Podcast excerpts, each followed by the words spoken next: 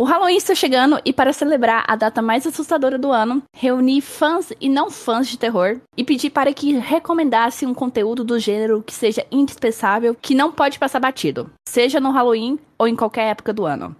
Bem-vindos ao episódio Essenciais do Terror, mais um especial de Halloween do Recomenda Cast. Recomenda Cast, explodindo o universo em menos de 30 minutos. Palpites freshes, críticas ácidas no olho do furacão chamado cultura pop. Oi, gente! Bem-vindos a esse episódio. Meu nome é Dunia e a casa tá cheia novamente. Eu tô aqui com o Felipe, com a Isis, com a Madeleine, com a Tainara e com a Vanessa. E o Felipe, começar com o Felipe, né? Que é o Mr. Polêmico desse podcast, né? Tudo bem com você? Olá! Há quanto tempo? É, pois é, há quanto tempo, né? Oi, Dunia. Oi, pessoal. É, enfim, mais uma vez muito feliz de estar aqui no Recomenda Cast. E estamos aí, né? Tô curioso para ver as dicas de todo mundo. Tenho certeza que vai ter muita coisa bacana aí que muita gente vai curtir. É isso aí. Isis também tava aqui, episódio passado, falando de Guilty Pleasure, tá agora aqui falando é. só de coisas essenciais. Tô aqui de novo. Oi, gente, tudo bem? É, obrigada, Dunia, pelo convite. E vamos aí, né, com a recomendação que eu trouxe hoje. Madeleine, Madeleine, fã do terror, Olá, Ui, seja bem-vinda. Ai, é um prazer estar de volta. Tainara, querida, muito bom ter você por aqui para ajudar a gente a espalhar coisas essenciais, né, desse gênero que muitas pessoas amam. Oi, amiga. Nossa, ótimo. Vamos aterrorizar no Halloween. Verdade. E por último, mas não menos importante, Vanessa, que é fanzaça do gênero. Vanessa, a recomendação que você trouxe é realmente essencial? Você acha assim que é indispensável? Ah, eu acho sim, viu? Acho que vai valer a pena e se só para adiantar é de leitura, né? Mas você tem certeza que ninguém vai se arrepender se ler. Olha só, esse episódio promete. E antes de começar as recomendações de fato, meus recados aqui rapidinho. Siga o Recomenda Cast tanto no Twitter como no Instagram para receber mais recomendações e também ficar por dentro do calendário do podcast. Se você quiser entrar em contato comigo, basta mandar e-mail para contato@recomendacast.com.br ou mandar mensagem nas redes sociais, pode deixar um comentário, fica à vontade que eu respondo. Para escutar esse e os outros episódios, eles estão disponíveis no Spotify, iTunes, Google Podcast, Mixcloud, Cashbox, Deezer e no site do Recomenda Cast. Entrando no site, além de escutar os episódios, como eu acabei de falar, você assina o feed e faz o download dos episódios. Vamos lá, gente? Bora começar esse episódio? Bora, Sim. vamos lá. Bora. Uhul. Bora lá.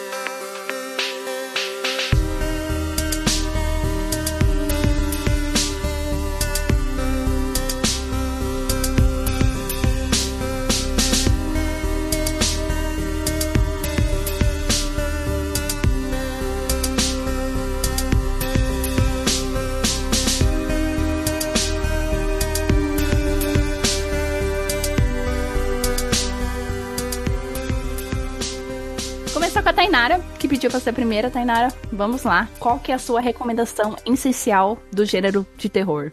Amiga, minha recomendação é a trilogia Invocação do Mal. Na verdade, para mim, é um clássico. Eu não acho nenhum terror, eu acho mais um filme de suspense, porque para mim eles contêm muita história. Eu peguei as sinopses, eu vou ler todas retiradas do Adoro Cinema, para dar uma ambientada. O primeiro filme é de 2013 e ele fala sobre um casal que muda para uma casa nova ao lado de seus cinco filhos. Inexplicavelmente, estranhos acontecimentos começam a assustar as crianças, o pai e principalmente a mãe. Preocupada com algumas manchas que aparecem em seu corpo e com uma sequência de sustos que ela levou, decide procurar um famoso casal de investigadores paranormais, Patrick Wilson e Vera Famiga, que por sinal é maravilhosa, mas eles não aceitam um convite acreditando ser somente um engano de pessoas apavoradas com canos que fazem barulhos durante a noite ou coisas do gênero. Porém, eles aceitam fazer a visita ao local, descobrem que algo muito poderoso e do mal reside ali. Agora eles precisam descobrir o que é e por que daquilo tudo estar acontecendo com os membros da família. É quando o passado revela, começa a revelar uma entidade demoníaca querendo continuar sua trajetória de maldade o primeiro filme deles, ele introduz o casal a história é muito interessante. A, a Vera Faminga, então, para mim, ela é carro-chefe, assim, do filme. Ela tem uns insights sobre o que acontece nas casas. E as cenas são muito interessantes, porque não é aquele jump scare, que é o, aquele susto forçado. Uhum. Na verdade, é, um, é uma imersão tão grande na história que você não percebe os raros momentos em que os fantasmas ou as aparições acontecem. Tanto que tem várias cenas que, se você não pegar de relance, o fantasminha tá passando ali e você nem viu. O que eu acho interessante deles é também isso, porque fica muita coisa subentendida, assim. Se você está realmente prestando bastante atenção, você consegue captar os detalhes.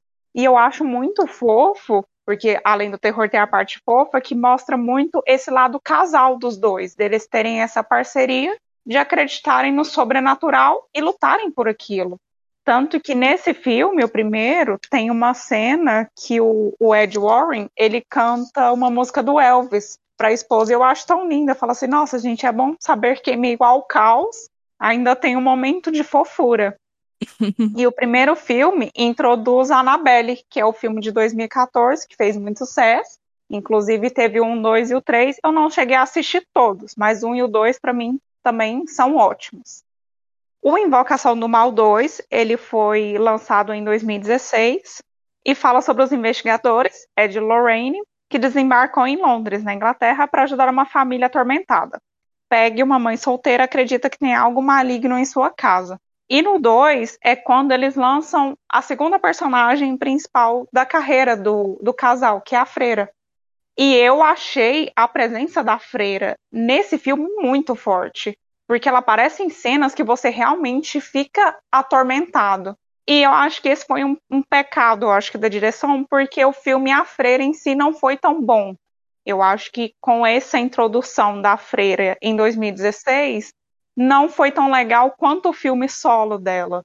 A participação somente dela nesse momento foi muito, muito mais interessante.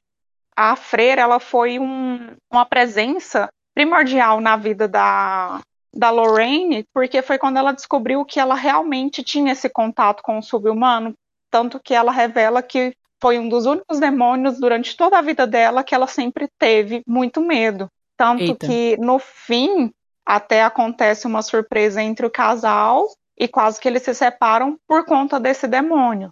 Eu acho interessante também eles defrontarem essa questão de que será que o sobrenatural ainda está entre nós? Já o terceiro filme foi lançado em 2021, que é o Invocação do Mal 3, e ele fala sobre Arne, que é condenado pelo assassinato de Bruno. No tribunal, ele alega que cometeu o crime por possessão demoníaca. O Ed e a Lorraine são chamados para investigar o caso e eles provam que realmente isso aconteceu. Contudo, a busca por respostas os levam a uma sinistra e mortal descoberta. O terceiro, eu já achei que eles tentaram mais focar na história do Ed e da Lorraine do que falar sobre o sobrenatural em si. Não deixa de ser bom. Ele é muito bom. A trilogia Invocação do Mal, ela, é igual eu falei, ele, ela tem uma história por trás. Ele não é só aquele terror que aparece um sobrenatural do nada. Não, ele está introduzido. Uhum. E eles realmente tentam afirmar novamente que esse sobrenatural está entre nós. Ele mexe com as pessoas e ele pode levar as pessoas a cometer coisas que elas não estão mais cientes da realidade. Para mim, no gênero de terror, a trilogia Invocação do Mal é primordial. Amiga, eu tenho umas perguntas para você. Diga. É, o primeiro eu lembro que é baseado em fato, fatos reais. O segundo também é? O segundo também. Na verdade, Sim, todas é as histórias deles são baseadas em fatos reais. É, é, eu acho que é isso que me deixa ainda mais tenso, sabe? Eu lembro que o primeiro. Sim. Eu gostei muito do primeiro. Ele não é tão assustador assim, mas ele te deixa muito tenso. O segundo eu achei mais ok. É porque esse segundo, ele é o caso, se não me engano, é o caso Enfield. É, eu acho que é o caso Enfield. Dizem que parece que esse é o caso mais bem documentado da história, se não me engano. Mas ele é interessantíssimo lá, aquelas menininhas naquela casa, que tem uma presença maligna lá, é bem. Sim. Assim, tem umas cenas bem tensas. Mas assim, uhum. dizem, né, que o, os Warren, eles não estavam presentes nesse caso, né? Diz que o Ed só foi, eles só foram lá naquela casa um dia. Foi bem um caso que eles investigaram, né? Mas o filme, né, ele dá aquela romanceada.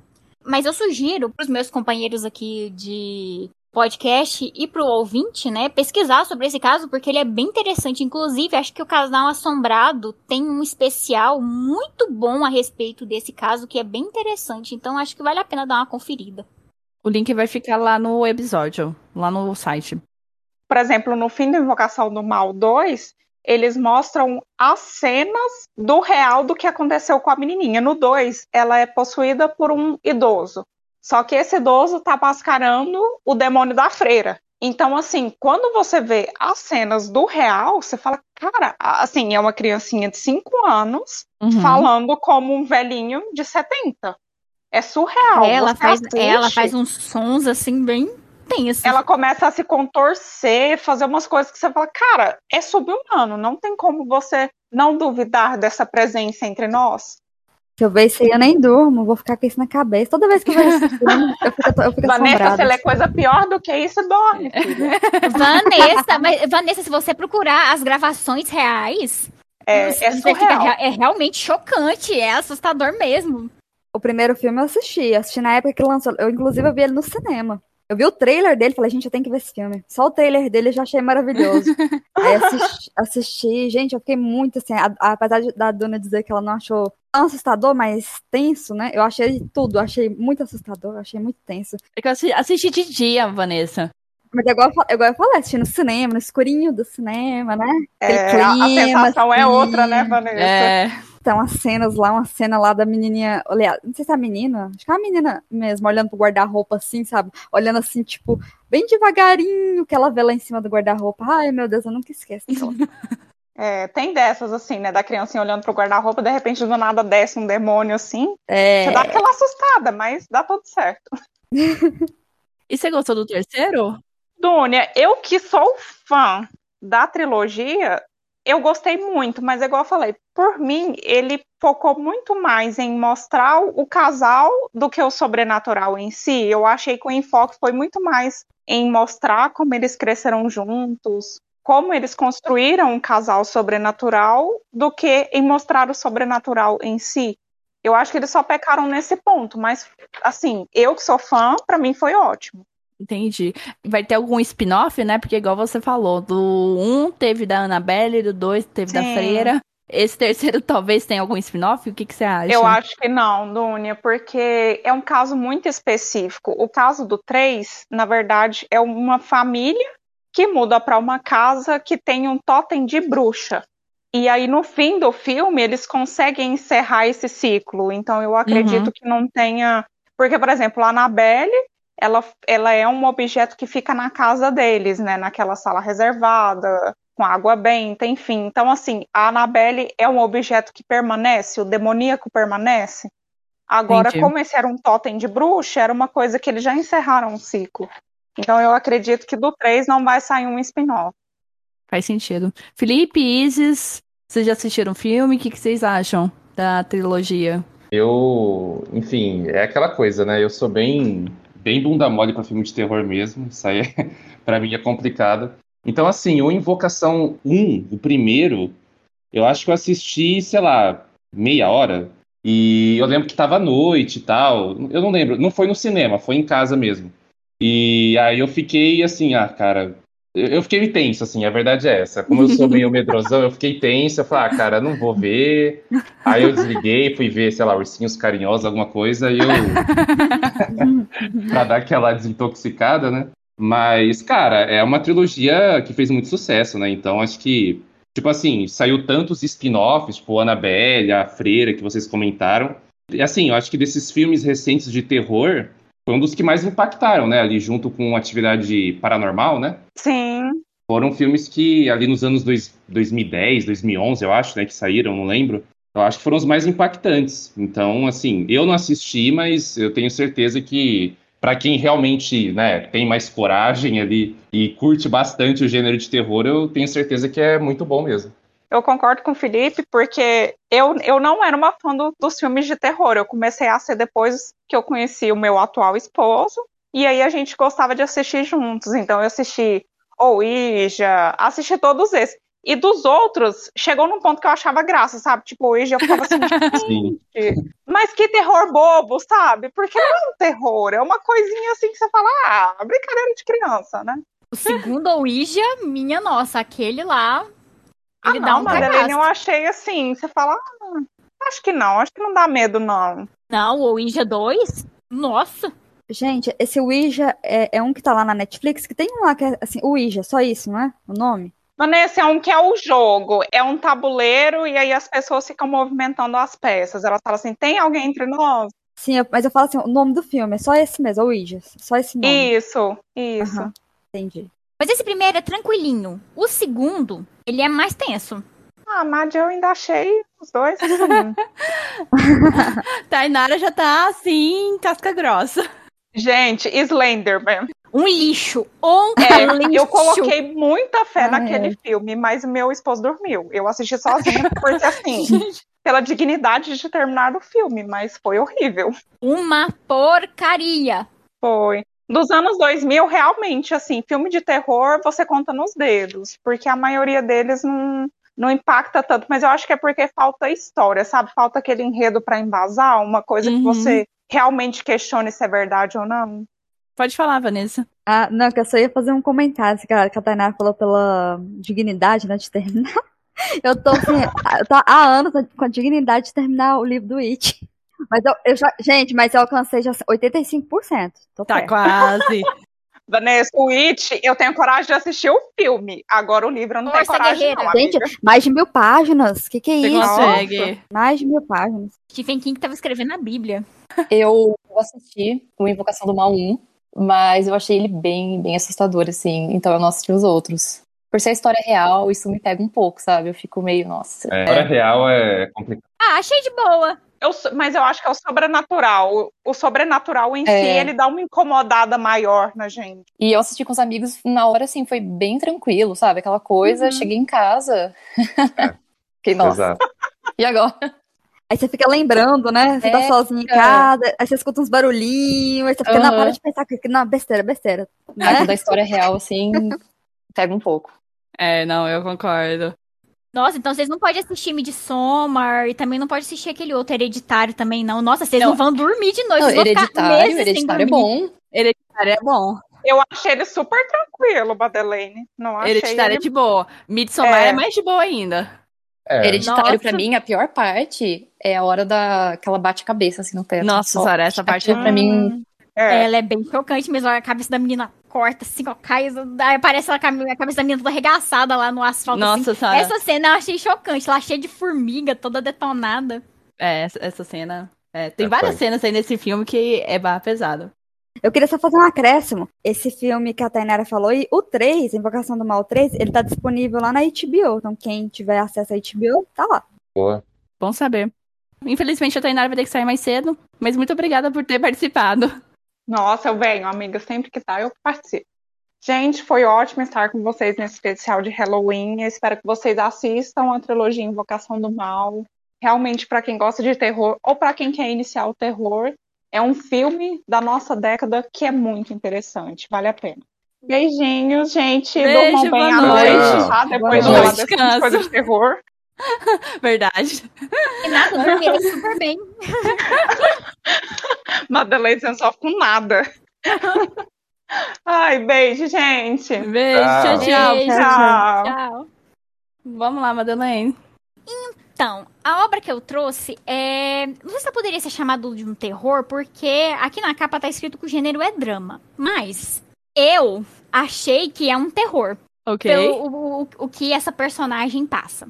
É, eu quero falar aqui sobre a recomendação que eu tenho. É um mangá chamado Helter Skelter, de uma escritora chamada Kyoko Okazaki. É, esse mangá aqui, é, o título dele, né? Como alguns de vocês já devem ter percebido, tem o nome daquela música dos Beatles, Uhum. escrita pelo John Lennon e pelo Paul McCartney. Então, é, Helter Skelter, eu andei dando uma pesquisada na época, eu descobri que que é um brinquedo que tem num parque de diversões que é tipo um tobogã. Onde a pessoa desce, ele vai escorregando e ele é giratório, sabe? Ele é assim redondinho, tipo um cone.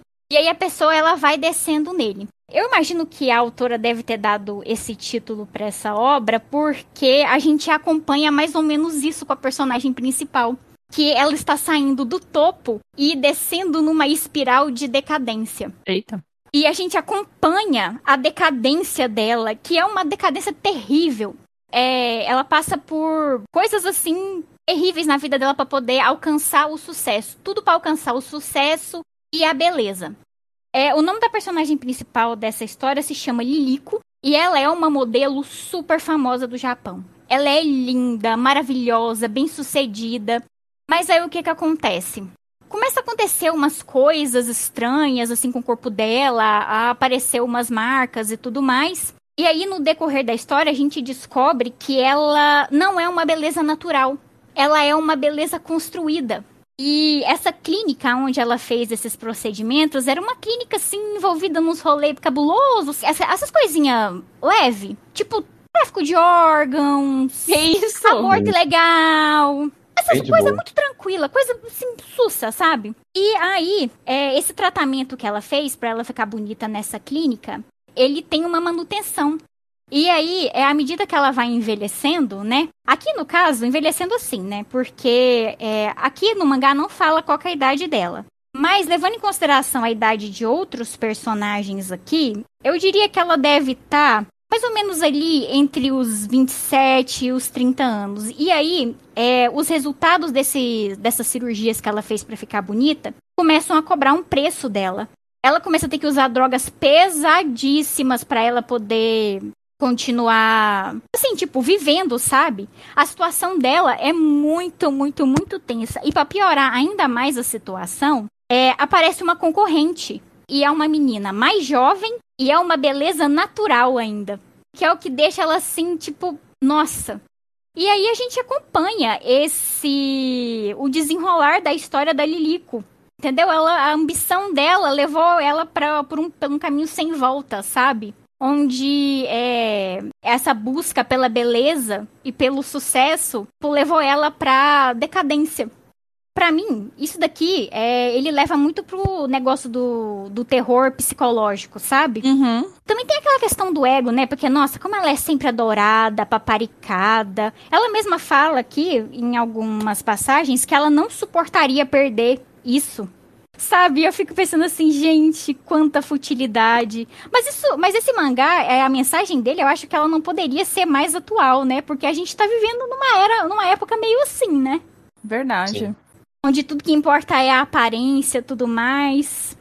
Mas assim, eu recomendo essa obra assim, tipo, pra quando você, tipo, se a pessoa for ler, não é? Eu tenho certeza que depois que ela terminar de ler, ela vai ficar com uma sensação bem desconfortável, sabe? Bem assim, vai ficar pensativa, sabe? É um- uma história bem reflexiva. É pra incomodar, né? Exatamente, ela te incomoda por isso. Quando você tava falando a sinopse, veio logo na cabeça, logo. Primeiramente veio o Perfect Blue, né? Que é aquele filme japonês, aquela animação, que tem uma história parecida, que é uma. Eu não lembrar direito, mas ela é uma moça que participava de uma girl band e agora ela quer lançar carreira solo. E ela começa a entrar numa paranoia muito grande sobre isso.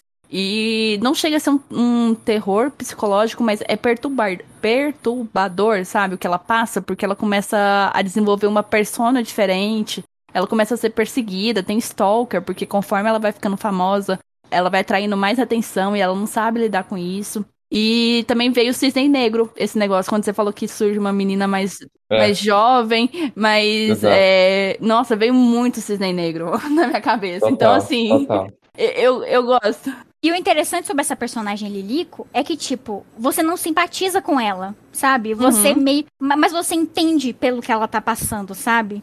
Porque os procedimentos que ela passa são, assim, pesadíssimos. São drogas horríveis, procedimentos estéticos, assim, extremamente invasivos. A agente dela mesmo fala que a única coisa que é natural nela são os olhos, os ossos e os órgãos genitais dela. O resto, tudo artificial. Tem um personagem aqui que ele se refere a ela como Tiger Lily. Porque quando ele olha pra ela, ele percebe que ela é uma beleza montada. Que, tipo, ela tem é, o maxilar de uma modelo. Aí ela tem os ombros de outra. ela tem a cintura de uma outra modelo, aí ela tem as pernas de outra, sabe? Ela é toda é como se fosse um quebra-cabeça da beleza montado ali, sabe? E ele percebe, isso é muito interessante, sabe? É, eu achei bastante interessante. É volume único? Sim, volume Nossa. único. E tá baratinho lá na Amazon. É, se eu não me engano, a editora é New Pop. É New Pop mesmo. Não é recente, né? Pelo que você falou. A história não é atual. Tipo, foi lançada atualmente, é, recentemente. Olha, pela, pelo que eu tava vendo aqui no, no mangá, eu acho que, essa, que a história mesmo aqui dele se passa nos anos 80 ou anos 90. Mas aqui falou assim que ganhou o prêmio cultural Osamu Tezuka em 2004. Já é de mais de 20 anos atrás. É, Caramba. eu curti, eu gosto desse terror psicológico. Ainda mais quando não é, tipo, formado pra ser uma coisa de terror, sabe? Quando não lida com um tema, assim, que é claramente terror. Sim. Então, sim. eu achei interessante. Felipe, Isis, Vanessa. oh, Madeleine, desculpa, se, você quiser complementar, fica à vontade. Qualquer coisa eu complemento se tiver alguma pergunta. Eu não tenho pergunta, é só o, o lance do cisne negro mesmo, né, Dona, que você comentou é, quando a Madeleine estava contando, tipo, essa coisa da busca pela perfeição, né, que no caso do cisne negro era a perfeição, no caso do, do que ela fazia, né, do balé, da dança tal. Quando você falou, já na hora me, me deu esse estalo também, assim. Eu acho interessante esse tipo de premissa de é, essa coisa da tragédia pessoal da pessoa, de não ter necessariamente um elemento sobrenatural ali, mas o sobrenatural é justamente né, a derrocada que a vida da pessoa tá tendo e como ela tá tendo que lidar com isso. É, eu achei interessante também, gostei bastante. Acho que é, é uma boa, é uma boa dica mesmo. Vocês comentaram sobre Cisne Negro, me remeteu a outro filme, A Perfeição. Não sei se vocês conhecem esse filme. Ah, Eu já ouvi falar, são das violinistas, não são? Isso. É bem o que Ah, eu o já título ouvi falar desse fala. filme. Elas estão em busca da perfeição e é um terror psicológico também. É um filme muito bom. Tem no Netflix. Fica aí uma breve recomendação também. Olha só, interessante. Eu gosto dessa atriz. É a que fez Corra, né? A principal. Isso. Não, esse mangá eu li ele, só que tem muito tempo, entendeu? Tem muito tempo mesmo. Porque ela tem essa história, sabe? Realmente, essa coisa das plásticas aí e tudo. Mas isso eu não sei, eu- eu teria que ler ele de novo, assim, sabe? Na, na época que eu li, assim, não cativou muito meu coração, mas é por causa do tipo de história que eu gosto, entendeu? Tem muito a ver com o tipo de história que eu gosto, assim. Mas assim, depois que a Madeleine falou aí, eu fiquei com vontade de ler de novo. Não, mas essa história, mas essa história não é pra te cativar. Você não se É. sente cativado pela, pela personagem principal. Sim, isso Ela mesmo. é horrível. Quando você falou Ela isso, é uma pessoa disso mesmo. terrível. Ela é mesmo terrível, acho que foi isso. Mas você entende por que, que ela é uma pessoa terrível? Porque esse mundo aonde ela tá inserida transformou ela numa pessoa terrível. Sim, é verdade. Mas é, também, mas esse mangá aqui, ele também é sobre é, essa coisa muito da ambição, entendeu? Porque ela sempre quis ser bonita. E o pior de tudo é que ela levou a irmã dela pro mesmo caminho. Por conta desse rolê da beleza, da perfeição e tudo mais. Mas assim, depois que eu terminei a leitura, eu terminei a leitura incomodada. Entendeu? Você, se- Uhum. você fica tenso, sabe? Você fica meio que remoendo um pouco aquilo que você acabou de ler. É, e uma coisa interessante também é que, que eu acabei de lembrar aqui agora sobre esse mangá é que também fala, é além não é dessa obsessão pela beleza, também fala sobre essa coisa da beleza, ela é descartável.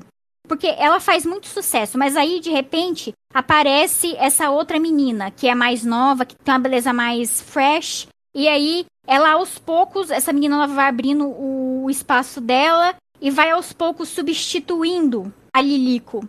E aí mostra também os comentários das pessoas sobre isso. Tipo, é todo mundo elogiando Lilico, a Lilico isso, Lilico aquilo, e depois aparece a Kozui. É, eu acho que o nome da outra é Kozui, e aí todo mundo falando da Kozui também, começa a falar. E aí, de repente, é, aos poucos a Kozui vai tomando o lugar da Lilico, porque é assim, tipo, tem uma pessoa agora e aí, de repente, vai lançar uma outra e você vai admirar essa outra pessoa. Tipo, antes era a Gisele Bündchen, agora são as Kardashians. As próximas, quais que serão, né? Assim, as, as próximas It Girls que virão, que vai substituir essa, essa velha guarda. Ou seja, é tudo muito, muito substituível. Que nem as partes do corpo da Lilico. Caramba, profundo. Fiquei impactada. É tenso, né?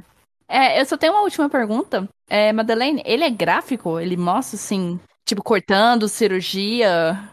Aqui tem umas partes gráficas assim, porque o que, é que acontece? Essa clínica onde ela faz esses tratamentos estéticos fez tratamento em outras moças. Mas aí o que, que acontece? É, o tratamento ele precisa de manutenção. E aí as pessoas elas não conseguem fazer a manutenção. E aí o que a Lilico até consegue, mas o que causa, assim, um problema nela são as drogas que ela usa, sabe? Que é, são coisas, assim, fortíssimas. Ela tem dores de cabeça lacinante. É um negócio que tá cobrando uma conta muito pesada num, num tempo muito curto, sabe? E aí, é, outras meninas que fizeram o tratamento, elas não conseguiam manter, a, não conseguiam fazer a manutenção. E aí, o que que acontece? Como elas não conseguiam manter a manutenção, o corpo delas ficava deformado. E aí tem umas cenas assim que elas pegam, elas enfiam a cabeça no forno, sabe? E elas se matam. E aí aparece aqui, tipo, a cabeça delas aqui no forno, tudo sangrando, a polícia uhum. investigando. Que isso? E tudo mais. Nossa. Porque tem uma investigação policial da clínica, entendeu? Porque, igual eu falei, ela, a clínica estava envolvida só com aquelas coisas boas que eu citei no início, sabe? E, assim, é uma obra bem pesadona. Mas para quem tiver interessado num bom não diria assim. Eu acho que é uma obra obrigatória, né? Porque, igual eu falei, te deixa incomodado, te faz refletir. E também, assim, eu consideraria terror porque, igual eu falei, a gente tá vendo aqui a tragédia pessoal de uma pessoa. A gente tá vendo os sonhos, o corpo dela ruir, a vida dela se desfazer. Entende? E, igual eu falei, ele tem uma reflexão muito atual, né? Sobre como a gente tá vivendo a nossa vida, né? por conta dessa questão da, da perfeição, das redes sociais e tudo mais. Eu acho que dá para fazer um paralelo bem legal com isso.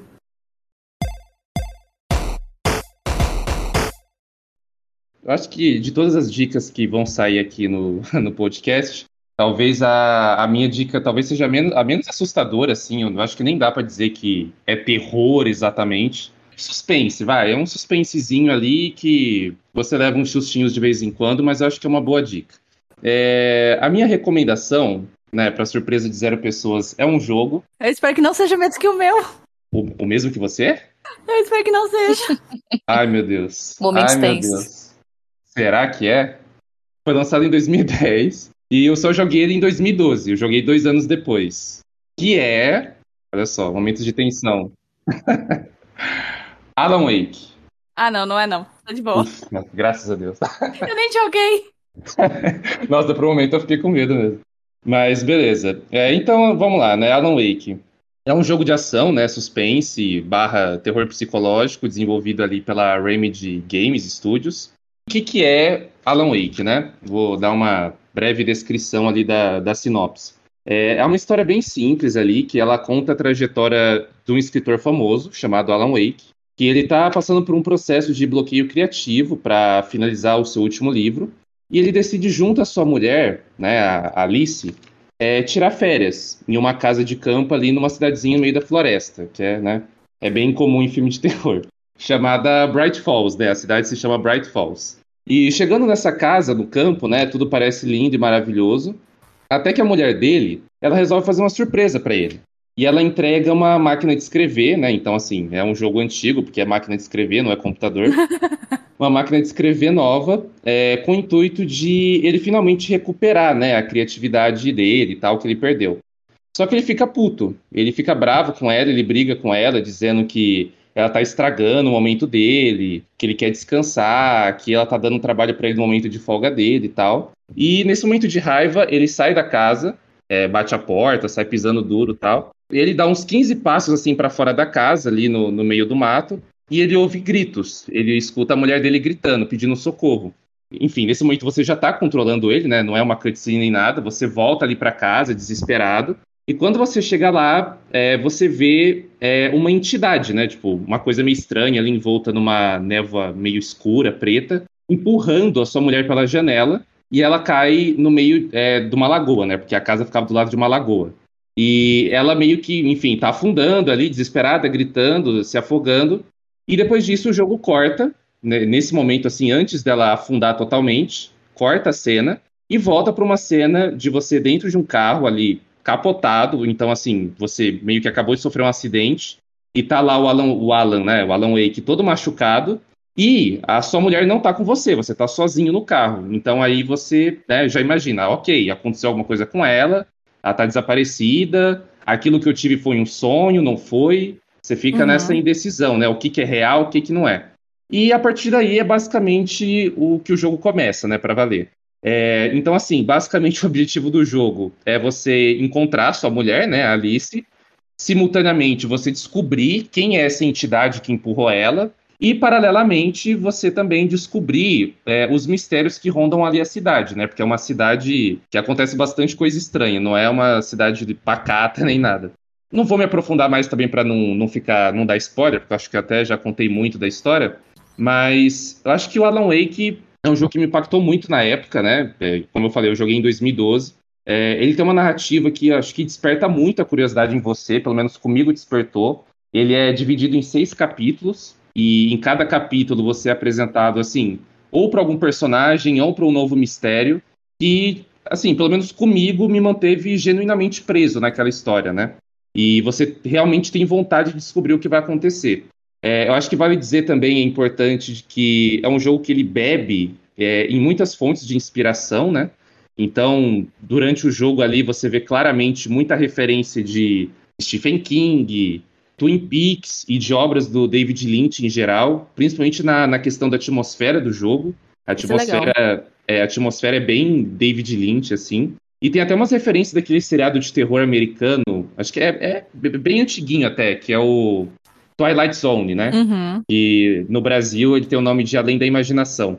É, enfim, assim, cara, é, é uma, o Alan Wake é uma mistura de várias inspirações, né? Ele pega várias fontes de inspiração, como eu falei, Stephen King, David Lynch e tal. E que, na minha opinião, eles resultam num, cara, num ótimo jogo de suspense, barra terror, barra investigação, assim. É, então, acho que quem gosta desse gênero, eu acho que é uma ótima dica.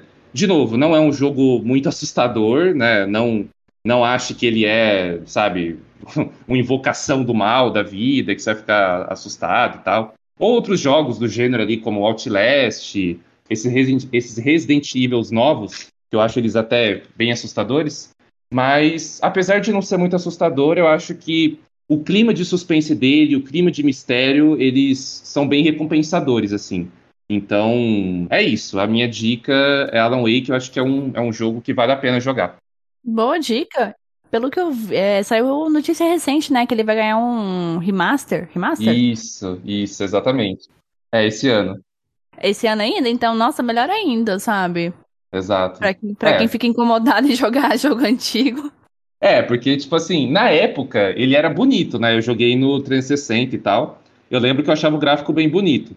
Claro, é um jogo de 2010, né? Se você for jogar hoje, você vai ter uma certa estranheza. Você vai achar umas texturas meio esquisitas e tal. É um jogo bem escuro, né? Então, assim, 90% do jogo, sei lá, na verdade mais, né? Tipo, quase 100% do jogo. Você joga durante a noite, então é um jogo bem escuro. Inclusive, essa coisa da, né, da claridade, da luz, é uma coisa bem importante no jogo. Acho que é, é bem interessante. Uhum. E ele tem conexão com o Control, né? Control, que é da mesma empresa. Sim, sim. Ah, Não vou dar spoiler, né? Mas É, é. é, que adi- adiciona ali a história, né? Te cria ali uma expectativa. Sim, Mas, é, sim. é, Felipe, só me confirma, vai, já foi confirmado o 2? Ou é só operação da minha cabeça? Não, não, confirmado não. Tem aquela coisa, né? Rumores, tem muitos rumores que, tipo assim, uma coisa que é fato é que o estúdio ele tá fazendo jogos novos. Tipo, tem notícias que eles estão fazendo, tipo assim, seis jogos novos. As pessoas meio que pressupõem, né? Tipo, nossa, é impossível entre esses seis jogos novos que eles estão fazendo, nenhum ser Alan Wake 2. Então é, é bem provável que, sei lá, nos próximos dois, três anos eles, eles anunciem. Mas por enquanto não tem nada oficial, não. Vanessa, eu acho que você ia gostar desse jogo. Você que tava naquela fase de jogar jogo de terror, eu acho que é uma boa pedida, Alan Wake, pra você. É muito bom. É, eu vou dar uma olhada no, no trailer dele, assim, no, no YouTube, né? Algo assim Uhum. sobre ele pra mim ver. Tô meio assim, parada com, com o jogo. Até o, o Playstation costumo jogar mais. Bem parada. Tem muito tempo que eu não jogo. E, Felipe, é, É. eu não sei se você falou, mas acho que é válido repetir. Ele, ele é mais o quê? Ele é mais exploração? Ele é tiro? Porque eu sei que ele tem arma lá, tudo, que ele tem, Tem, combate. tem. Não, tem combate, tem combate. Você enfrenta uns bichos ali, é, até pra não dar spoiler, mas enfim, você enfrenta umas entidades ali de sombra e tal. Como eu falei, o elemento de luz é uma coisa bem importante no jogo. Você, inclusive, usa isso no combate. Mas, assim, eu, eu não diria que é um jogo focado em combate, assim. É um jogo muito mais da atmosfera, tipo, é uma atmosfera que tenta, tipo, te oprimir, assim. Toda essa questão da escuridão, de você estar tá no meio do mato, à noite, você, de você não saber de onde está vindo ali o inimigo para te atacar, ele pode vir das suas costas, de frente, sei lá da onde. Também não dá para dizer que é de exploração, porque, assim, você até explora, você entra numas casinhas, pega suprimentos uhum. e tal, Assim, ele tem uma estrutura, eu diria até que um pouco parecida com Resident Evil, sabe? Tipo, a uhum. progressão do jogo. Ah, enfrenta uns bichos, entra numa casa, encontra um personagem novo, tem uma cutscene, aí você descobre um mistério novo, ah, termina o capítulo. É, sabe, assim, tem, tem um formato meio assim. Então, assim, se fosse para definir, ah, com o que, que ele se parece, eu acho que ele é um Resident Evil, assim. É claro, não tem zumbi, né? Não é uma história de zumbi, mas eu acho que é isso, assim, é uma. Tem essa, essa vibe Resident Evil, mas assim, não tem foco em combate, então não espere grandes lutas. Tipo, não é um jogo que tem uma variedade de armas, por exemplo. Tipo, você não vai ter vários tipos de metralhadora, granada, esse tipo de coisa. É um jogo bem pé no chão, assim. Você basicamente usa uma pistolinha ali, uma lanterna, e você vai explorando aquele mundo, encontrando documentos, vendo anotações ali ao longo do caminho. E você vai montando esse quebra-cabeça para tentar entender né, o que está acontecendo na cidade, é, o que, que aconteceu com a sua mulher, se ela morreu, se ela está viva. Então acho que é, é, mais por esse caminho mesmo. Esse jogo é bom mesmo, Felipe. Eu joguei ele, inclusive, esse ano. E os gráficos não me incomodaram, não. Achei até bem bonitinho, até. É ser um jogo de 2010, assim, bem. Não me incomodou, não. É um jogo muito bom mesmo. Para mim, jogo com gráfico antigo também não, não incomoda, não. É, então. Acho que tem seu charme. É vintage. é, o, o ar retrô, né? O ar retrô é legal. Concordo.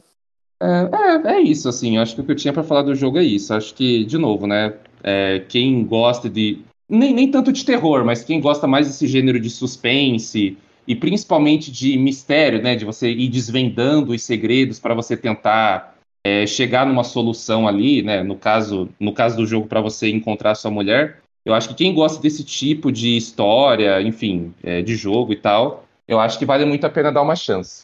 Beleza. Então, gente, a minha recomendação é a série Marianne, é uma série francesa, ou, no bom português, Marianne. é uma série de terror francesa da Netflix, do ano de 2019, se não me engano. É, 2019.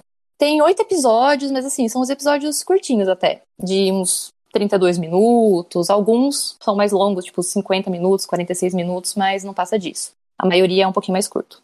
A, a história é de uma escritora chamada Emma. Ela é uma autora de livros de terror. Se eu não me engano, ela estava escrevendo uma trilogia de terror sobre uma personagem chamada Lizzie. Essa personagem, ela enfrenta uma bruxa chamada Mary Ann, daí que vem o nome da série, dessa bruxa. E não é uma bruxa boazinha, assim, tal, é uma bruxa, assim, do mal, assim, com vários rituais. Bruxa, é, bruxa um, mesmo. É, bem de terror, assim. E muitos dos acontecimentos que ela coloca, que ela escreve nesse livro, sobre essa Lizzie enfrentando a bruxa tal, são de pesadelos que ela tem ao decorrer da vida. Desde a infância dela, ela sonha umas coisas assim cabulosas com essa bruxa, com essa Marianne. E ela aproveitou disso para escrever esse livro. Tanto que ela virou uma autora famosa tal.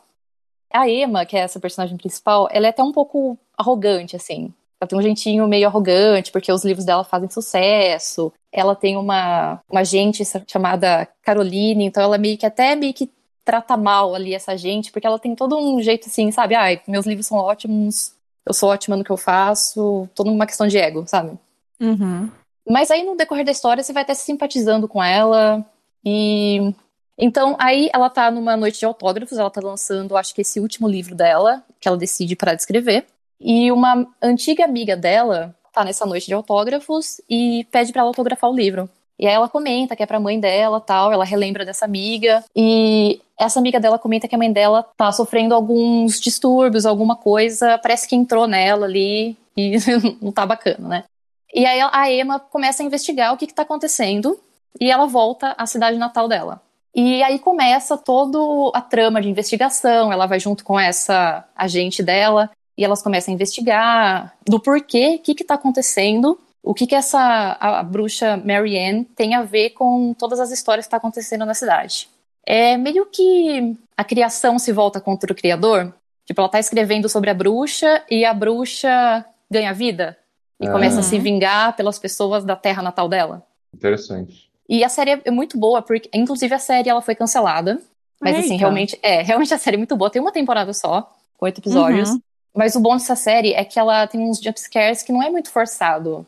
Tem, assim, umas jogadas de câmera muito boas, assim, sabe, uma mãozinha na porta, um sonzinho, assim, um, um frame. Sabe, tipo aquelas propagandas da Jequiti que dá um segundo na tela, assim, e só. então você vê a bruxa por um segundo, assim, e, e some. Tem toda uma fotografia, assim, muito. um ambiente muito convidativo para esse gênero. Então, essa é a minha recomendação. Eu gostei muito da série, eu assisti na época mesmo, 2019, e, assim, recomendo fortemente. Foi top. É, eu tô vendo foto aqui. Eu não lembrava dessa série. Eu achei essa série, Dunia, sem querer. Eu tava procurando alguma coisa assim, ah, eu quero assistir alguma coisa de terror. E eu não queria nada muito assim, sei lá, um filme e tal. Daí eu achei a série. Fui assim, no Uhum. escuro, dei um tiro no escuro e gostei bastante. Nossa, não, parece bastante interessante. E ela tá na Netflix, né? Tá, Netflix. Qual é o nome mesmo? Marianne. Ah, sim. Parece que o nome é estranho. Sim. Marianne, esse, esse título aí. É, o nome não é estranho. Eu lembro que quando ela lançou, né, em 2019, eu até vi algumas reviews, uns comentários, e tipo assim, é, praticamente 100% era falando bem, sabe? Tipo, elogiando, falando que a série é boa tal. E até meio surpreendente, né? Tipo, a série ter sido cancelada logo na primeira temporada, assim. E ela até termina com um gancho de que teria uma segunda temporada. Eu ia perguntar isso pra você. Se o final ele era aberto ou não, se eles conseguiriam. Sim. se eles- Ah, nossa, que paia. Não é uma coisa que fica sem solução, não acaba sem solução, totalmente. Mas ele tem um gancho ali, uma- um ganchinho que levaria pra uma segunda temporada. Não, mas, mas uma coisa que eu acho engraçada é que é o seguinte, né? As séries boas, a Netflix, ela cancela, né? É. Mas é o que acontece. Aí tem umas séries que não tem nenhum motivo pra ter, pra ter continuação, que nem aquela 13 Reasons Why. Que ela é toda fechadinha, Nossa, bonitinha, já na total. primeira temporada, tudo fechadinho, bonitinho. E aí pega, faz umas temporadas só pra poder ficar, tipo, explorando a miséria humana, sabe? Só pra ter aquelas coisas pra chocar, sabe? Gente, eu não entendo a Netflix. Netflix, querida, pare. Por favor, pare. Tá? Pronto, essa, esse foi meu manifesto. Sua reivindicação. Isis, é, você acha que teria conteúdo pra uma, uma segunda temporada? Teria só segunda, mas já ficaria muito extenso. Mas teria uma segunda, uma segunda temporada teria um conteúdo sim. Ficaria bem fechadinho. Mas assim, é, Ah, pode assistir porque ela não termina de forma totalmente aberta. Não fica sem respostas, aquela coisa que Sim. acaba e. Ah, é isso? Não. Ela tem um ganchinho ali que levaria pra uma segunda, mas também nada muito. Uhum. O final pra você foi satisfatório, então, né? Tipo, você Foi. não ficou com aquela sensação, tipo, nossa, eu acompanhei esses oito episódios e o final foi broxante. Você não teve isso? Não, não tive. Achei bem satisfatório. Ah, legal. Não, e se tivesse só uma, mais uma segunda temporada já estaria ótimo, sabe? Talvez, É, eu acho que o sei. essencial, o essencial seriam duas temporadas, pra também não estender Uhum. muito. Aham. Ah, sim. Porque não tem tanto pano pra manga, assim, sabe? É, fica cansativo, né? É. Acaba é, desgastando. Mas eu fiquei interessada. E eu sei que terror francês não é muito, como fala, comum, mas realmente, quando tem assim, é bastante interessante. É muito bem produzido, sabe? Uhum. Eu achei muito bem produzido mesmo. Sim, é muito foda. É, há uns bons anos atrás eu assisti uma série. Ela não é tão terror assim. Ela é francesa e é é de zumbi, tipo, é basicamente uma cidade, cidadezinha francesa que do nada algumas pessoas mortas voltam e elas voltam como se o tempo tivesse parado pra elas. Tipo, tem uma menina que tinha uma irmã gêmea e essa irmã gêmea morreu num acidente com ônibus escolar quando elas tinham 8 anos. Então, essa menina volta com 8 anos e encontra a gêmea dela lá com 16, sabe? Caramba. Aí tem, é, aí tem um noivo que volta e encontra a, a mulher dele já velha, sabe? Nossa. Então, assim, é muito foda, sabe? A série francesa, ela não é terror, é mais suspense, chama O Les Revenantes. Les Ah. Revenantes. Ah, você me falar dessa Les Revenant. Ah, os, re- os retornados. Os retornados. Isso. É porque te- ele tem, tem um filme, depois eles fizeram uma versão americana. Acho que é americana. Que é é The Retur Returners, algo assim. Eu amei a, a temporada, só que eles cancelaram. Não fez sucesso, não, mas eu gostei muito, sabe? Não, é americano que, que tem mania de não saber ler legenda e tem que fazer série americana, né? Mas é, essa aí teve duas temporadas e cancelou, sabe? Dava uma terceira, tem gancho pra terceira e cancelou. Uhum. É. É um pecado, sabe? Eu, eu realmente gosto de terror francês. Eu fiquei curioso com essa série. Assiste, Duni, você vai gostar. Bom que eu já sei agora o que, que eu vou assistir. Mas é, você fala assim que é uma série muito pesada pra você assistir, por exemplo, de noite, sozinha. Você vai ficar meio traumatizado. Ah, pela cara da bruxa aqui, é, hein? É. Se você ver umas fotos no Google, Eu vi. inclusive da dessa Dangeron, Madame Dangeron, que é a mãe da amiga dela, é, eu não aconselho. Você tem, tipo, tem medo assim, melhor não. Uhum. Assiste de dia, janela aberta, sol É, entrando. verdade, verdade, verdade. Ai, boa. Boa recomendação. Fiquei interessada. Porque tem uns sustos assim, pontuais, mas que pega ali, sabe?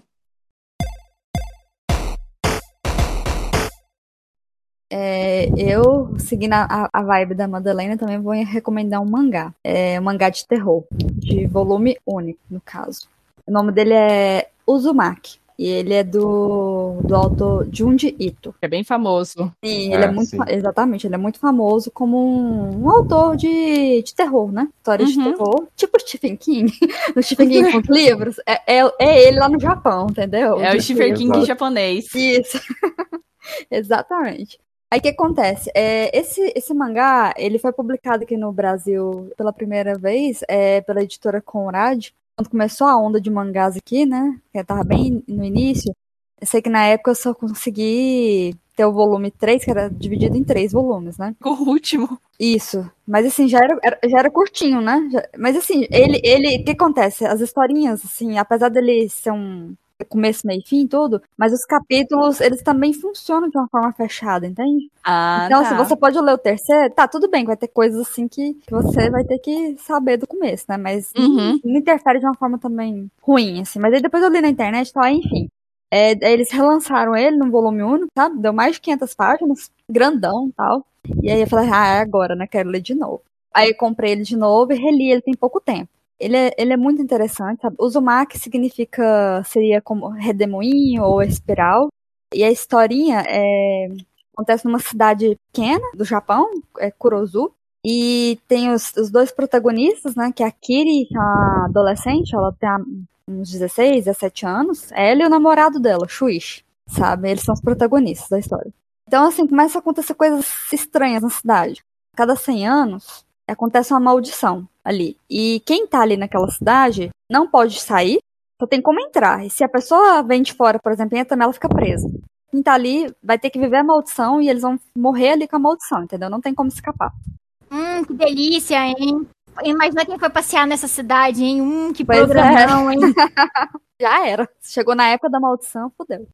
Então, só que começa a acontecer coisas assim, é simples, né? Assim, não tão assustadoras ou não tão sinistras, né? Ah, as graminhas lá em espiral, os comportamentos de alguns personagens começam a mudar. É tipo o pai do namorado da, da, da Kiri. Ele é o, o primeiro ali que começa a demonstrar comportamentos estranhos. E ele começa a ficar muito obcecado com espirais.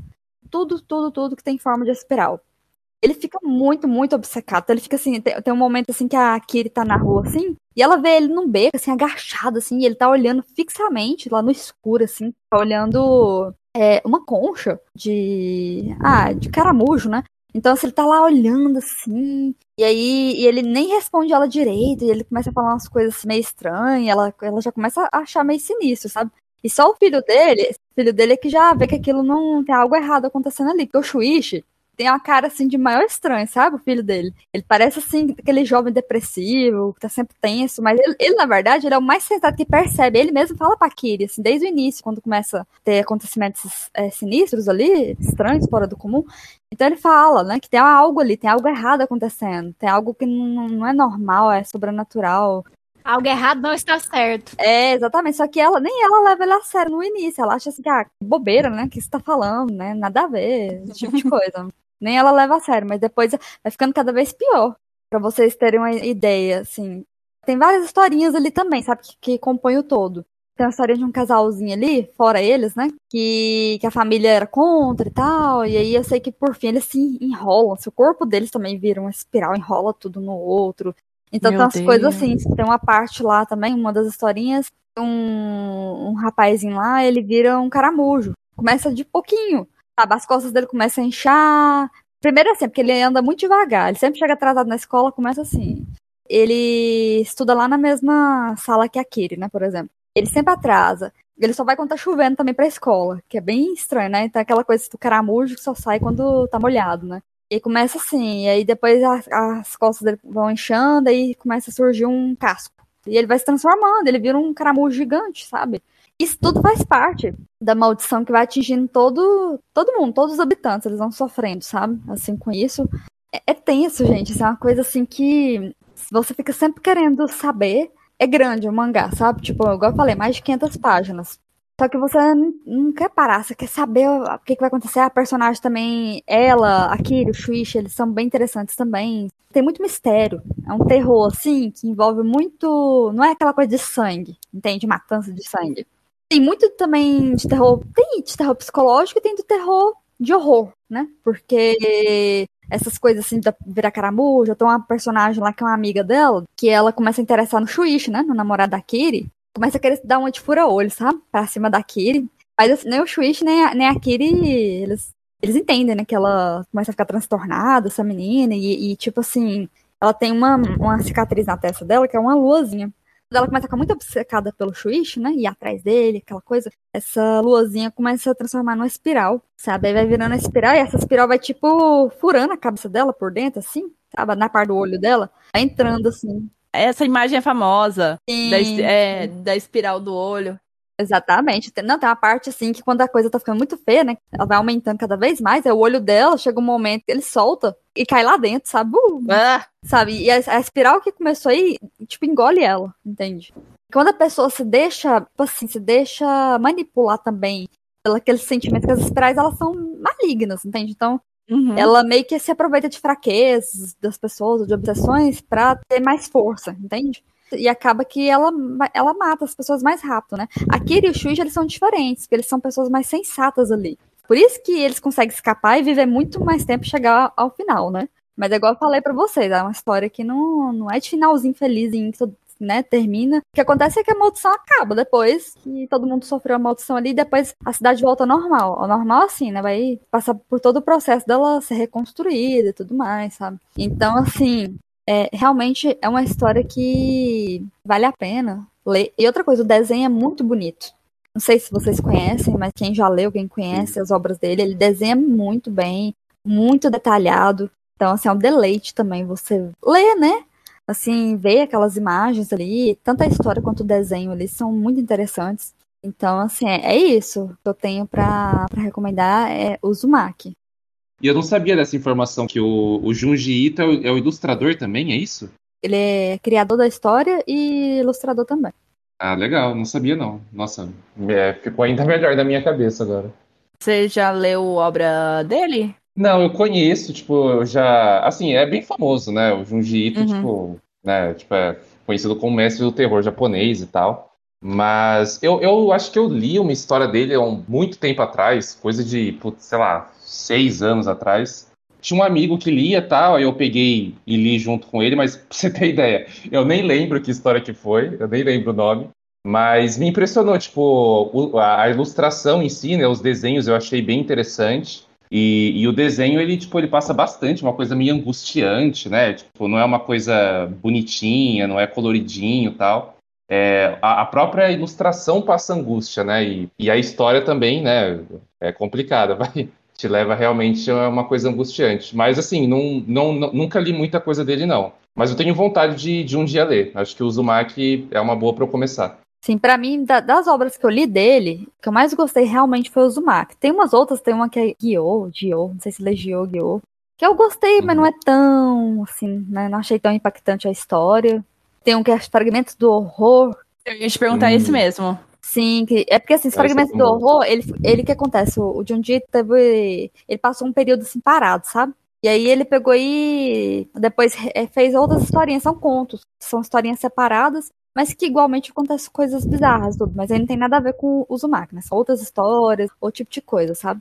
Então, assim, é legal, né? Tudo, mas para mim a melhor história dele é o Uzumaki. Uhum. É que Fragmento do Terror ficou meio que famoso porque ele foi lançado aqui pela Dark Side. E a capa Uhum. dele lembra. É referência ao grito. É, Sim, total. É bem conhecido por causa disso. Mas é, o Uzumaki, assim, eu acho que é a obra-prima dele, assim. Não tô sendo ousada em falar isso, mas eu acho que eu nunca tive coragem. Eu sempre acho assustador demais, sabe? Perturbador é demais. sinistro, entendeu? É mais, mais coisas do bizarro, do sinistro, mas tem muito mistério, porque você quer entender o que, que tá acontecendo ali. Sabe? E as, as historinhas, assim, dos outros personagens também, do que vai acontecendo com os outros personagens, né? São muito, assim, chamativas, né? Você se envolve mesmo com aquelas historinhas ali, você quer saber, nossa, o que vai acontecer e tal, sabe?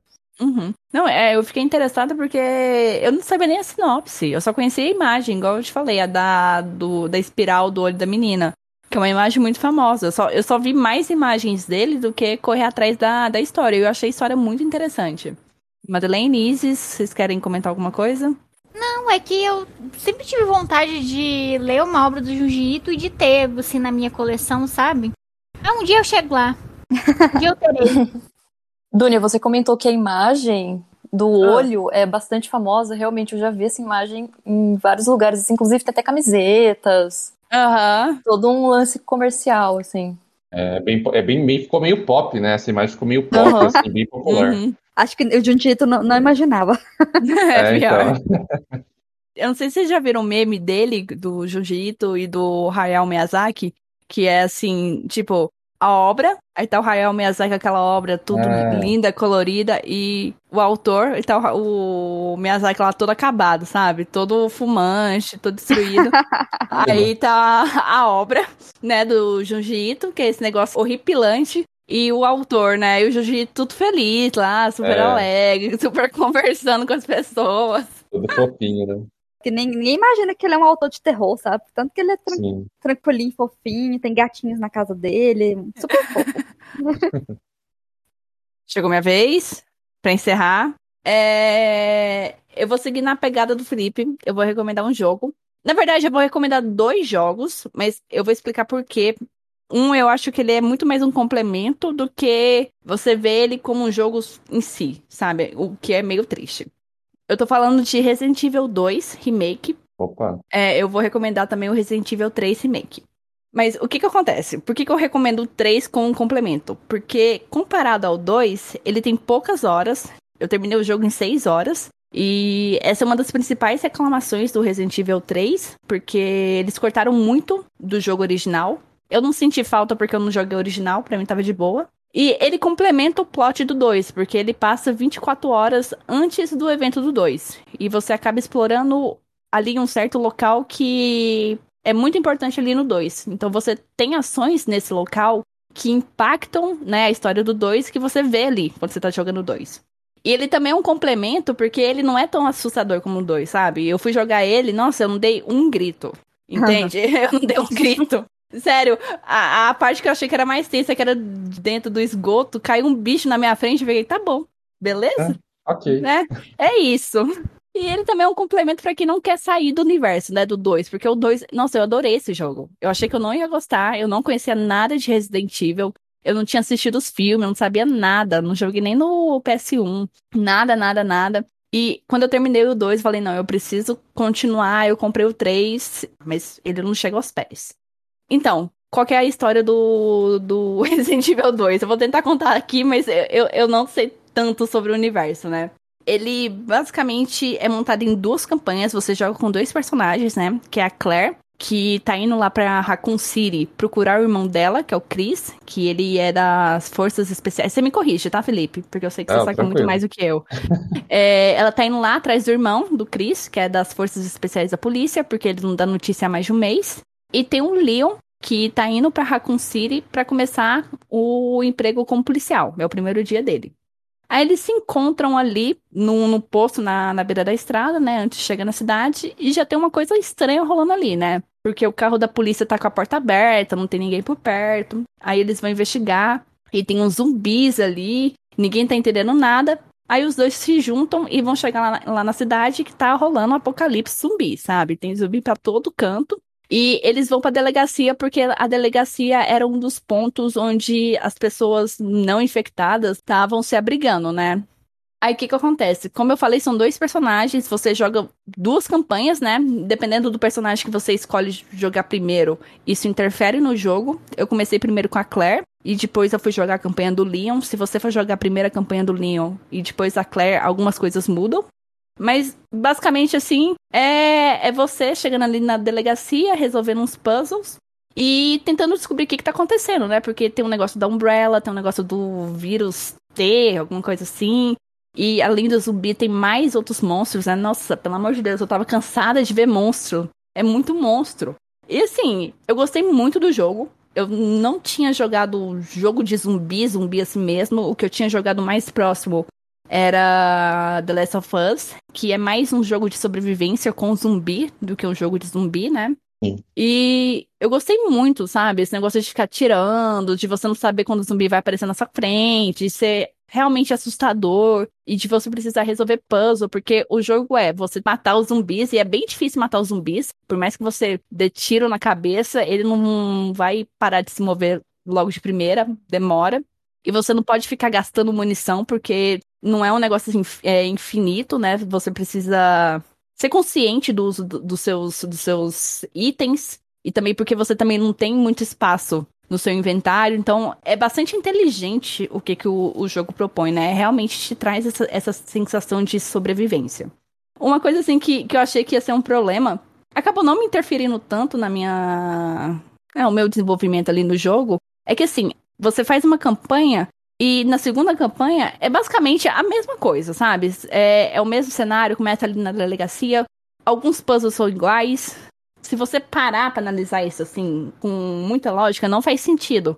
O que você resolveu ali na primeira campanha devia já estar pronto na segunda, né? Parece que os dois estão ali vivendo num universo paralelo, só que de vez em quando eles se encontram. Então não faz muito sentido se você analisar friamente a história, mas ok. Então, tem algumas diferenças, tem lugares ali, por exemplo, na delegacia, que você acaba conhecendo só na segunda campanha. Não chega a ser cansativo. E também você não fica só na delegacia. Por incrível que pareça, você explora mais locais. E eu preciso falar do principal, né? Que é o Mr. X. Que ele é maravilhoso. Ele é maravilhoso, Mr. X. E eu acho assim, o Mr. X foi um dos motivos que me fez gostar ainda mais do jogo, porque se você comparar ele com o Nemesis, nossa, o Nemesis é É uma Bosta. bizarra. né? não, é, porque assim, o Mr. X, ele cria tensão ali. Tudo bem, você tem zumbis, você tem outros monstros ali, mas quando o Mr. X aparece, sério, meu Deus, que desespero. Todo, né? É, porque você tem que esconder dele, você sabe? Tudo bem que se ele te pegar ali, ele não vai te matar de primeira. Ele só vai te dar um socão ali que, que te derruba. Mas assim, é tenso, porque quando você entra numa sala, você não sabe se ele vai entrar junto com você. E quando você entra numa sala segura, que é ali onde você consegue salvar, você fica escutando os passos dele. É, é agonia. Nossa, dá agonia, porque você escu- escuta ele se aproximando, você escuta ele se afastando, e você fica assim, tá, será que eu posso sair agora? Será que é seguro? Aí de repente você sai, você dá, dá de cara com ele, sabe? Então realmente cria essa tensão. O que não acontece com o Nemesis. Ele, quando você tá fugindo dele e você se afasta dele, ele meio que teleporta pra sua frente, sabe? Então é muito sem graça. É, nossa, é muito sem graça. Então, Mr. X é muito foda. E o- uma coisa que eu gostei é que eu joguei primeiro a campanha da Claire e o Mr. X não aparece tanto na campanha dela. Ele aparece, mas não com tanta frequência em comparação ao do Leon. O do Leon, sério, eu dava cada grito porque eu achava que eu tava segura, né? Porque, ah, ele não apareceu aqui, então tá de boa. Chegava no local, tava o Mr. X ali me esperando. E tinha momento que era muito tenso, que tipo, eu tinha que resolver puzzle com o Mr. X me perseguindo. Então eu ficava correndo em círculo pra tentar resolver o puzzle e não ser pega. Então é um jogo assim que realmente sabe construir a tensão, sabe? Trouxe um bom vilão, né? Eu achei que eu não ia gostar tanto do jogo, que eu não ia ter afinidade com o gênero, né? Que é um negócio de zumbi. E nem com a história. Eu achei que, nossa, foda-se a história, mas a, histó- a história é realmente interessante. A história do lado do vírus T, como que é, o papel da Umbrella ali, né? a- nesse apocalipse. Então, assim, eu gostei bastante de tudo que o jogo trouxe, né? A questão das campanhas, a questão de, de ser um jogo mais longo. Eu gastei, assim, 18, 20 horas. Foram, assim, horas que eu realmente aproveitei. Então, eu realmente recomendo Resident Evil 2, o remake. Ele me fez, assim, realmente gostar de Resident Evil. Sabe? De respeitar tudo o que, o que a franquia representa. Eu recomendo 3 também, se você não quiser desistir. Desistir, não. Não quiser largar desse universo. Não é a mesma coisa, mas eu acho que ajuda você a manter no mesmo clima. E é isso. Oi, pode falar. Não, não, eu só ia falar que, cara, ele conseguiu uma proeza, né? Porque, tipo, ele é tão bom, porque ele é um remake, né? É o Resident Evil 2 Remake. Ele é tão bom que, tipo, até muito fã, tipo, xiita mesmo da franquia, até considera o Resident Evil 2 Remake melhor que o 2 original, né? Que saiu lá nos Uhum. anos 90 e tal. E, cara, isso é muito raro de acontecer. Tipo, para um fã reconhecer que um remake é melhor que o jogo original, é porque realmente o remake fez um trabalho muito bem feito, né? Então, isso já Uhum. mostra o mérito do jogo, já. Sim, não, e, e você vê o tanto que ele é bom, porque ele agradou tanto os fãs e conseguiu trazer gente que não conhece a franquia pro Exato. jogo, entendeu? Eu queria, assim, que todo ano eles lançassem um remake, tá? 2019 foi o 2, 2020 foi o 3, é, 2021 podia lançar o 4, né? Ah, não, fica tranquila, vai ter. Que Vai ter. falam que é, o, que é o melhor Resident Evil, mas eu não sei. Não, com certeza, cara, vai ter. Tipo, a Capcom não vai, não vai perder a oportunidade de fazer o remake do 4. Tem muita gente que gosta mesmo. Eu acho que eles podem até aproveitar ali os assets, né? As coisas que foram feitas no Resident Evil 8 Village, que a estrutura ali, a coisa da vila, é, a- o Resident Evil Village trouxe até a questão do mercador, que é uma coisa que no 4 o original fez e tal. Então, assim, cara, com certeza, eles vão fazer o remake do 4. Aí resta saber quando vai ser, né? Se vai ser ano que vem, se vai ser 2023. Mas com certeza vai ter. E eu vou jogar. Ah, sim. Eu só não jogo o 7 e o 8 porque é, é too much pra mim. É, o, o 7, né? Eu joguei, eu até recomendei já no Recomenda Cast o 7. O 8, realmente eu não consegui, assim. E, tipo, e olha que eu gosto de Resident Evil. Mas, ah, tipo, ah, não consigo porque é ruim. Não, eu, eu achei bem assustador. Tipo, as coisas que eu vi na internet, tipo, tem umas partes ali que. é, é, eu sei o meu limite, sabe? Aí, quando eu vi, eu falei, cara, se eu, se eu gastar dinheiro com esse jogo, eu vou gastar dinheiro, eu vou começar a jogar e eu não vou terminar, porque eu não vou ter coragem. Então eu acabei nem comprando, assim, eu não joguei o 8 e tal. Eu vi vários vídeos dele. Tipo, muita gente elogiou, teve algumas críticas também, claro. Mas, assim, me parece um jogo, me pareceu ser um jogo muito bom, né? Tipo, inclusive acho que até vai ser indicado a game do ano, provavelmente. Não acho que ganha, mas, cara, eu acho que a Capcom tá numa toada boa desses novos Resident Evil, assim, né? O 2 remake desses novos, eu acho que é, é- se não for o melhor, tá entre os melhores, tranquilamente. O 3, que nem você falou, ele é bom, mas não é, né, não, não, não se compara ao 2. O 7 eu gosto muito, né, que eu comentei, tipo, eu, eu acho o 7 um baita jogo de terror. E o 8 eu não joguei, né? Eu, quem sabe um dia aí, sei lá, me dá uma coragem, eu jogo, mas vamos ver se. É que eu não falei, quando lançar o 4, provavelmente o, o 4 remake eu vou jogar, porque realmente o original foi um jogo muito bom. Tava até cogitando em jogar o 1, né? Que não não chega a ser um remake. Aham. Mas aí eu meio que desanimei porque a câmera dele é fixa, sabe? É, é, Tem uns exato. negócios assim que eu fiquei, ai, vai me incomodar. Eu sei que vai me incomodar, então. ah, eu adoraria jogar, mas. Inclusive, esse Resident Evil, o Resident Evil 1 Remake, é, assim, eu posso estar falando bobagem, né? Posso até pesquisar depois, mas eu acho que, tipo, nas avaliações de Metacritic da vida, essas coisas, é, eu acho que ele é um dos melhores, é um dos Resident Evil, Resident Evil mais bem avaliado, assim, tipo, esse Resident Evil 1 Remake, ele foi muito bem recebido. Eu não joguei ele, né? Eu não joguei. Eu não joguei nem o 1 original, que é antigo pra caramba, e nem o remake, mas assim, as críticas que eu vi do jogo são muito positivas. Até acho que até por causa da questão da câmera, né? Tipo, pra mim é um problema também, eu não gosto desse, desse tipo de câmera, mas pra galera que é mais saudosista, né, pro, que nem eu falei, os fãs mais chiitas ali da série, tipo, traz, né, automaticamente a lembrança do jogo original, né, que tem aquele formato de câmera também. E, de novo, eu não joguei, mas dizem que o jogo traz algumas novidades interessantes, que a jogabilidade é muito boa e tal. Então dizem que esse Resident Evil 1 é muito bom também. Mas é isso.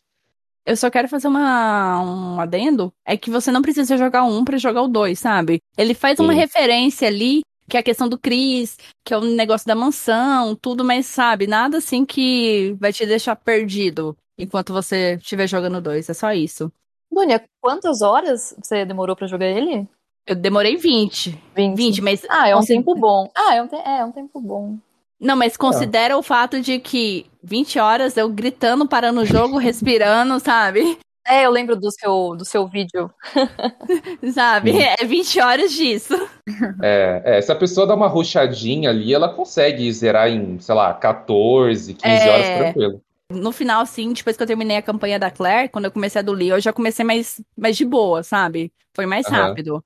E aí só um detalhe é que quando eu comprei o Resident o, o, o 2 eu ganhei de presente. Agora, quando eu comprei o 3, ele tava em promoção. Só que Uhum. agora o, o preço tá meio salgado, sabe? Pelo menos eu acho. Na Steam, eu sei que o 2, se eu não me engano, tava quase 100 reais. Sim. Então, assim, vale a pena esperar a promoção. É, ele, ele tá 90 reais o 2, desculpa. Ele tá 90 reais na Steam. Agora, o 3 tá um absurdo. Eu não paguei esse valor. ele tá 130. Não, não sério, não, Não. compensa. Não, Não, não dá, não compensa. dá. Paguei acho que 40 reais nele, sabe? 30, louco. alguma coisa assim. Sim, eu peguei na promoção. Foi por isso que eu Caramba. comprei. Nossa, baita promoção. Sim, não, 130 não vale a pena, não. É muito dinheiro pra pouco jogo. Exato. Madeleine, Vanessa? Resident Evil eu só conheci pelos filmes e, assim, pra mim o único, o único filme que presta é o 1. O segundo é assistível e a partir do 3 é simplesmente intragável. Não, é, não tem como. O filme não tem a menor condição. Não tem jeito. Aquela Alice horrorosa, insuportável. De Resident Evil, é o único jogo que eu joguei, mas eu não cheguei ao final dele, que se eu não me engano é o 4, que é o personagem é o Leon. Pois é, eu sou muito ruim com esses jogos, porque o que acontece? Tem que tem que atirar, tem que mirar. E eu não sou boa nisso, entendeu? Acho que eu cheguei menos da metade dele, mas até que eu ainda fui longe, sabe? Mas assim, aí quando tem um- uma- uns lá que é que aqueles que, que usa serra elétrica, que corre, aí, que- aí que eu, não, que eu eu desespero e não consigo mirar mesmo, entendeu? Entendi. Aí, nossa, é muito difícil jogo pra mim que tem que mirar, porque assim, eu não consigo controlar direito no controle. É pra subir a arma, eu desço a arma, sabe? É É, pra eu descer, sei. subo. tipo isso. Eu, eu também tenho dificuldade de jogar no controle com, quando tem mira.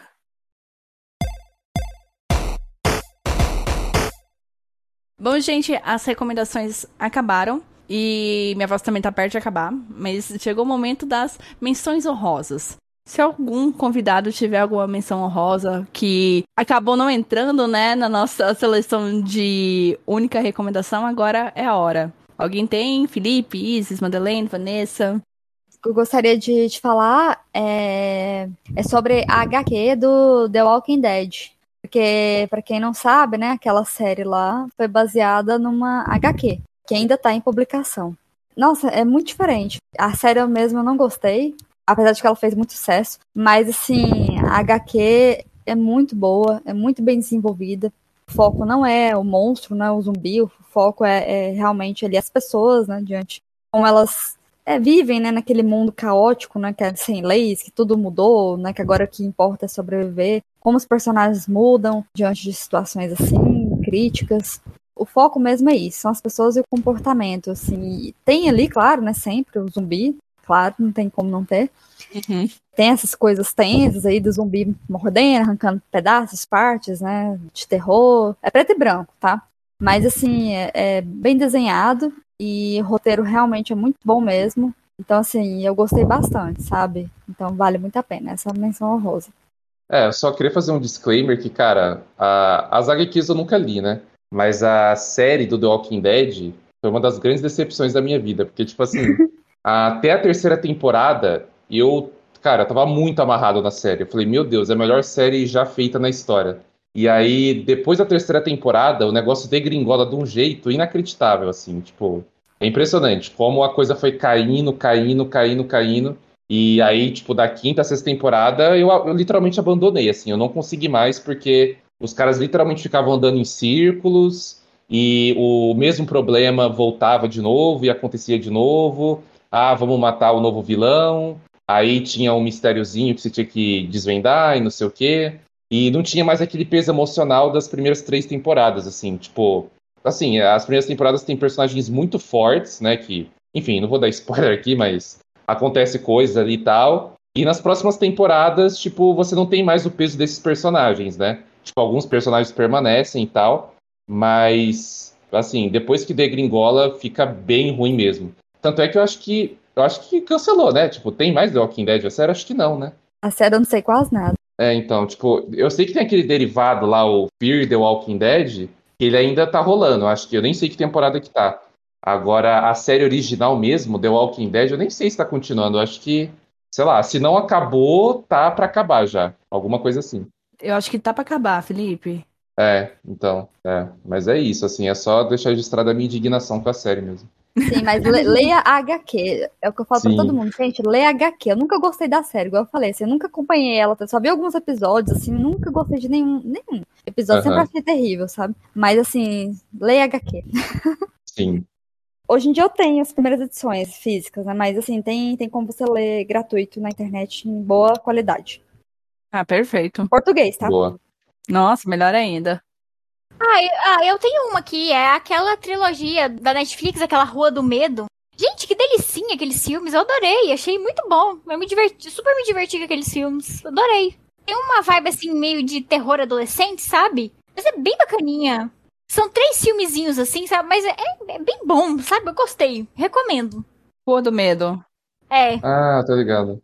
Ah, interessante. E, e é sobre o quê?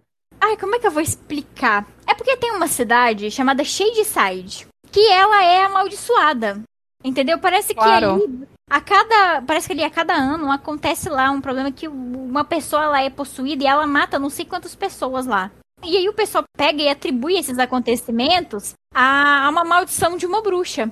E aí a gente vai acompanhar os, os personagens adolescentes tentando entender e se livrar dessa maldição aí. E é super bom. Assistam. Uhum. É bem legal. Tem umas referências bem bacanas do ao cinema slasher, né? E tem várias homenagens a esse gênero, sabe? Então é bem bacana. Recomendo. Boa. Eu assisti. Eu assisti todos. Eu curti.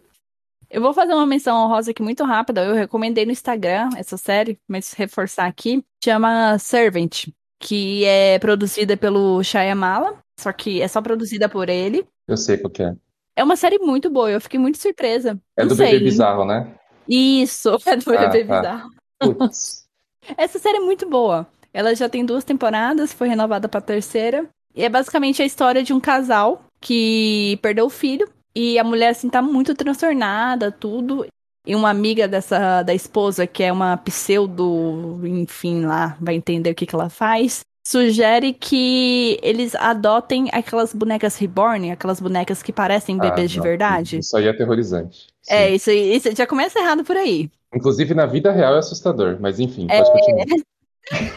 Muito. E aí, eles adotam, né? A, a esposa adota meio que pra tentar lidar com a dor da perda do- da criança, né? Porque a, a criança, acho que eles perderam, não tinha nem um mês ou dois, sabe? Era, era muito bebezinho. Só que aí a mulher começa a despirocar. Ela começa realmente a tratar a criança como o filho de verdade, sabe? E despiroca a ponto de contratar uma babá pra cuidar da boneca né? E o marido, ele faz vista grossa, né? Ele finge quando tá perto da esposa, só que quando ele tá, a esposa tá longe, a esposa acaba voltando a trabalhar, tudo, ele trata a boneca como boneca. Tanto que tem uma cena do trailer que você não sabe dessa Uhum. informação que é uma boneca, que ele só pega o bebê pelo pé e bate com cabeça no, no berço. Eu fiquei, gente do céu, chama, chama o, o, Conselho o, tutelar. o conselho tutelar, porque esse cara é doido. O cara é doido. Aí essa babá que eles contratam é uma menina assim muito bizarra, é uma adolescente que veio do interior, tudo.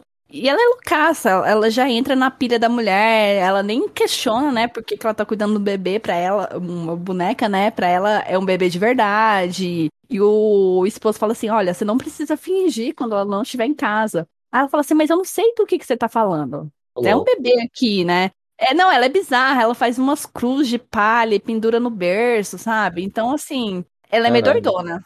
Aí, um belo dia, ela tá passeando com o bebê, o cara tá em casa, ele é chefe de cozinha, prepara pra passar fome nessa série, porque, nossa, tem muitos pratos bonitos.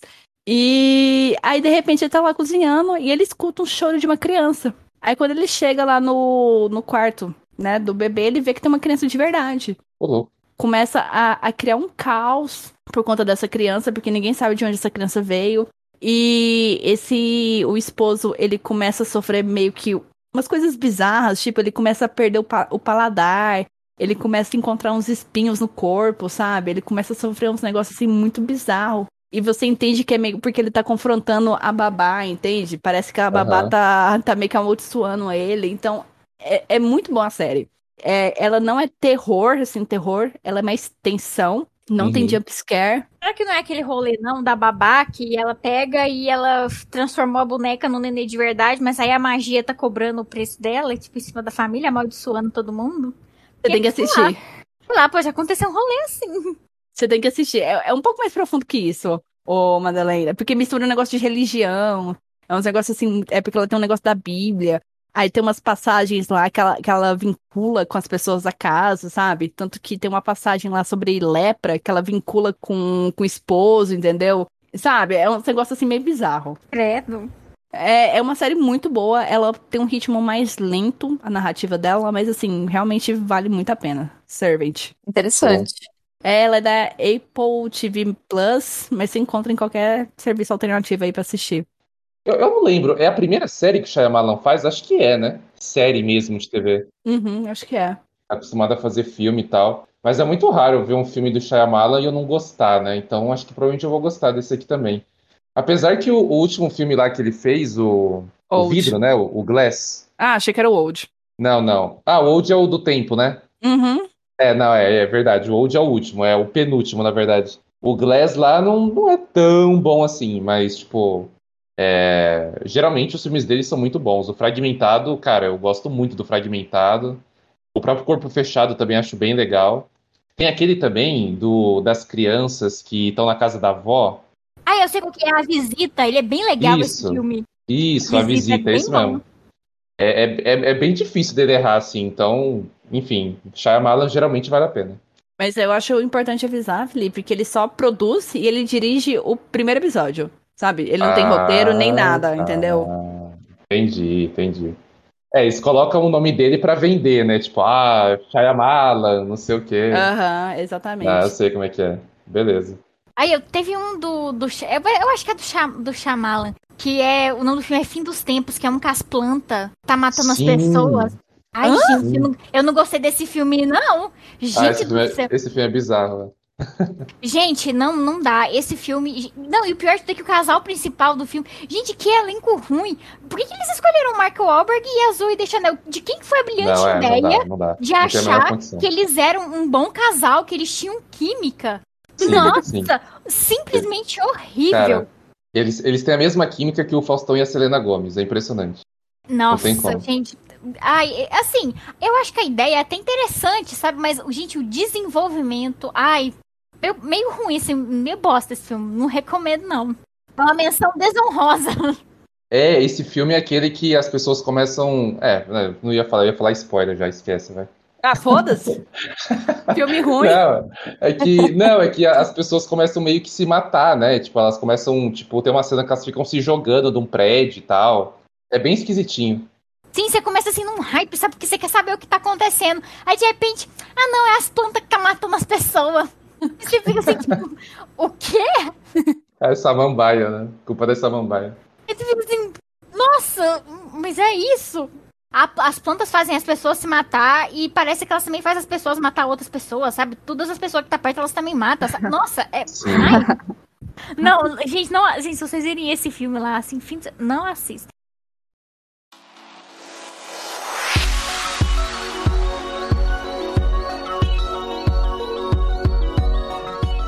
Então chegou ao fim nosso especial de Halloween de 2021. Eu quero agradecer a todos que participaram, que também estão ouvindo, né? Vocês, ouvintes, o que seríamos de nós sem vocês, né? A Tainara já teve que ir, ela teve que ir mais cedo. Então fica aqui meu agradecimento a ela. Mas também agradecer ao Felipe, a Isis, a Madeleine e a Vanessa por compartilharem essas recomendações essenciais nessa data tão querida. E aqui ficou o espaço para vocês falarem o que vocês quiserem, fiquem à vontade. É, não, só queria agradecer, né, mais uma vez a, a participação aí, o convite mais uma vez. Curti bastante o bate-papo.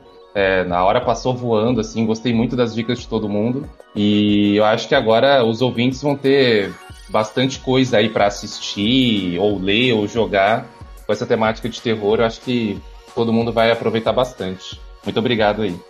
Beijinhos de luz pra vocês. Durmam bem, viu? Ai, ai, eu também só, só tenho a agradecer mesmo. É sempre muito bom participar.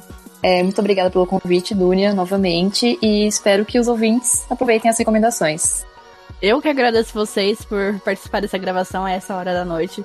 E eu já quero já deixar avisado aqui que o próximo episódio é sobre isekais americanos. Pra quem não conhece isekais, é, é aquelas histórias onde o protagonista sai do mundo deles e vai para um mundo diferente. Então, vai ser isekais americanos.